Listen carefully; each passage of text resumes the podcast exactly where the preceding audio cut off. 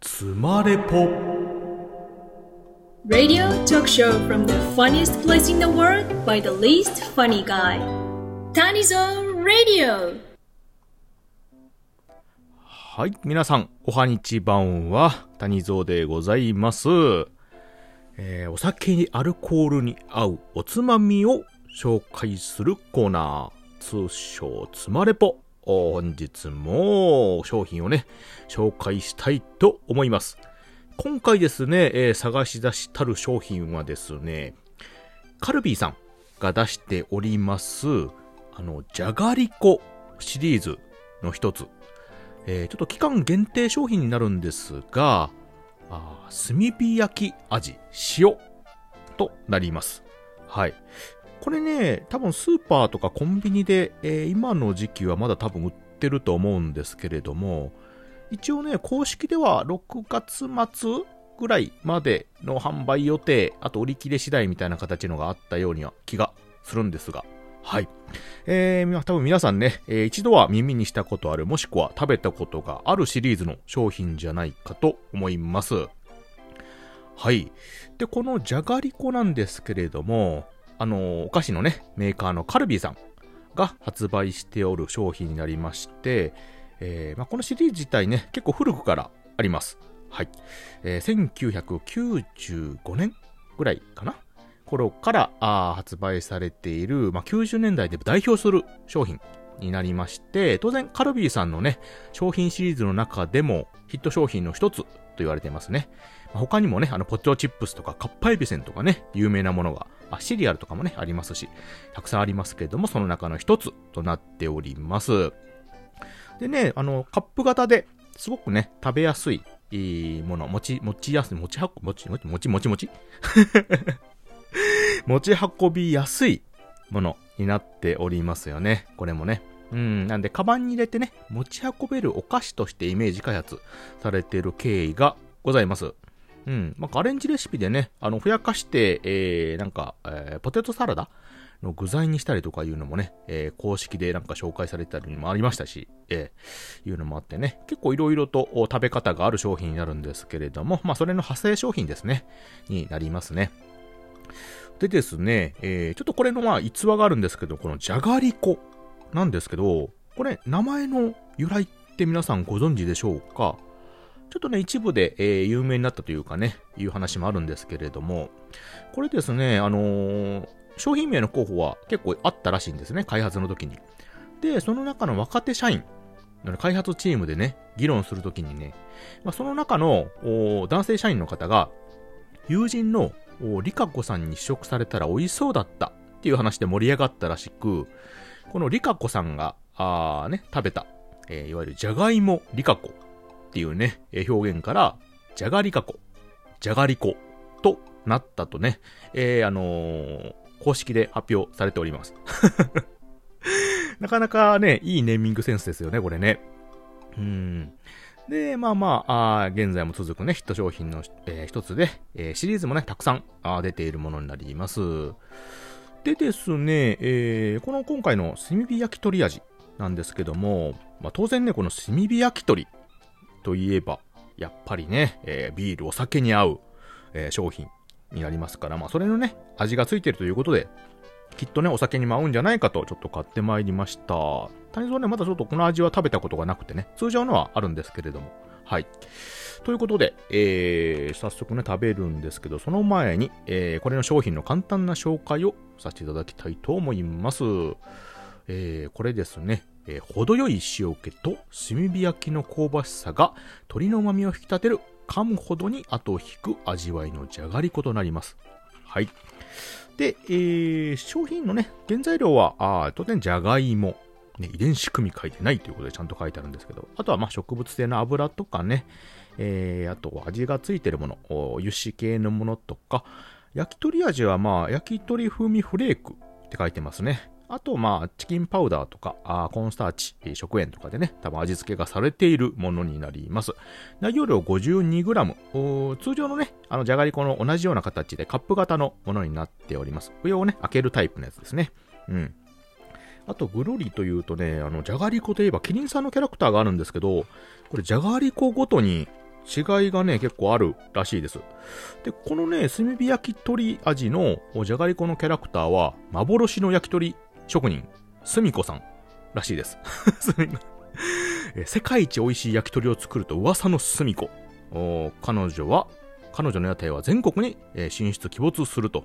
一度、大隅この味をしてしまったものは虜になり、その味が忘れられ忘れられなくなるっていうね、公式の、あれ、えー、説明がね、書いてありますけど、うっとりするほど美味しいでしょう。ね。はい。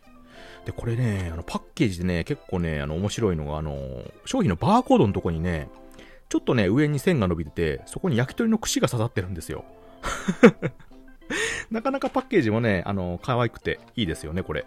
うん。まあ、ちょっと限定商品なのがね、あのー、悔やまれるというか残念なところなんですけど。まあ問題は味とね、お酒との相性ということで、早速ちょっと試食したいと思います。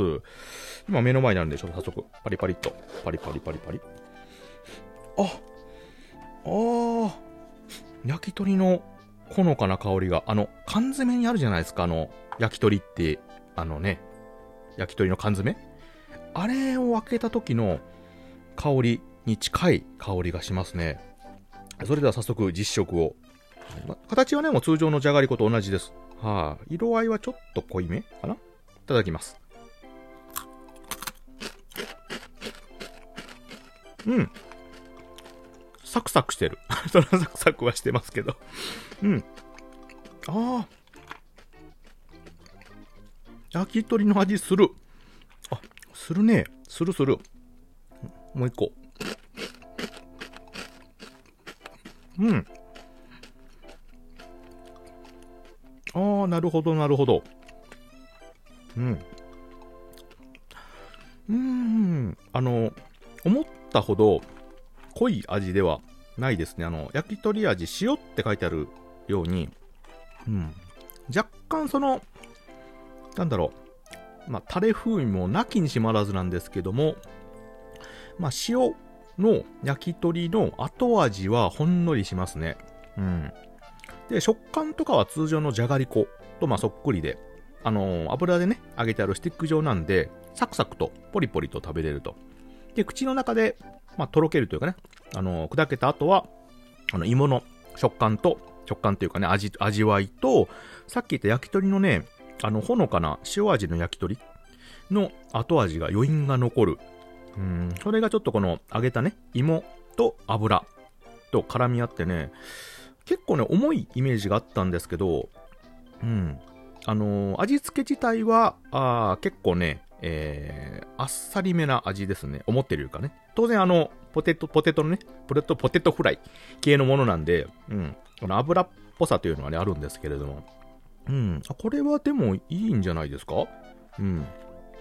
じゃあちょっとね、えー、ドリンクと合わせていきたいと思います。今日はね、ちょっとハイボールをご用意していますので、うん、本当はちょっとビールの方がね、合いそうな気はするんですけれどもね、えー、それと合わせてみますね。失礼します。うん。